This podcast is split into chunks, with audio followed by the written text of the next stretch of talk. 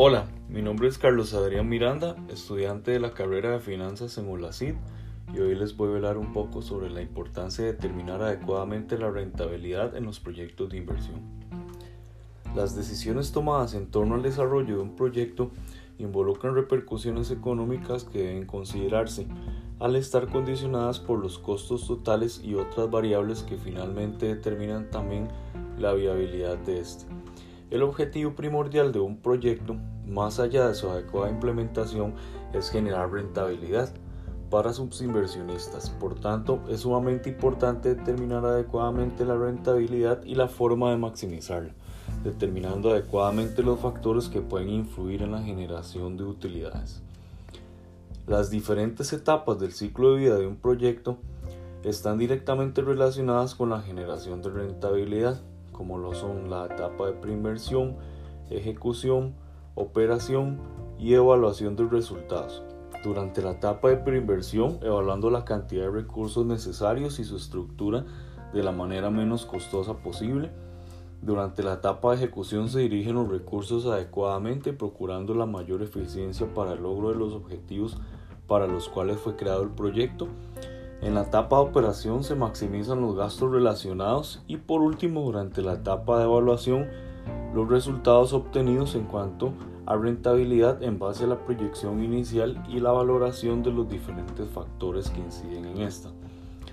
La etapa de valoración financiera y rentabilidad es una de las más importantes dentro del estudio previo de un proyecto, dado que se espera generar mayores ganancias al capital invertido y adicionalmente tener la seguridad de que se cuenta con los recursos suficientes para el desarrollo, obteniendo finalmente un beneficio. Para esto es relevante seleccionar un método de valoración adecuado al tipo de proyecto a implementar y otros factores de simulación financiera que permitan proyectar los diferentes escenarios a futuro de la manera más certera posible. Esto partiendo de que cada industria y proyecto son diferentes, también lo son los márgenes de rentabilidad esperados de acuerdo a estos. Sin embargo, los distintos métodos se adaptan a cualquier proyecto en general. Se deben establecer una serie de indicadores financieros a cumplir dentro de los resultados de nuestro proyecto, siendo muy importantes las etapas de prefactabilidad y factibilidad en la estimación de ingresos, costos, inversión inicial requerida, y determinando así también la rentabilidad de la inversión por realizar.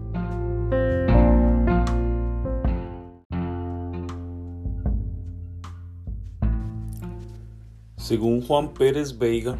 en su libro publicado en el año 2013, El análisis de inversiones de la empresa, la rentabilidad del proyecto se calcula a partir de su movimiento operativo de fondos o flujo de caja libre y evalúa el atractivo del proyecto sin considerar los flujos de financiamiento. El flujo operativo de caja estima el dinero que generará el proyecto sin considerar los flujos financieros. La rentabilidad del accionista se obtiene a partir del flujo de caja libre para el accionista y este estima el dinero que queda después de atender todos los desembolsos incluido el servicio de la deuda.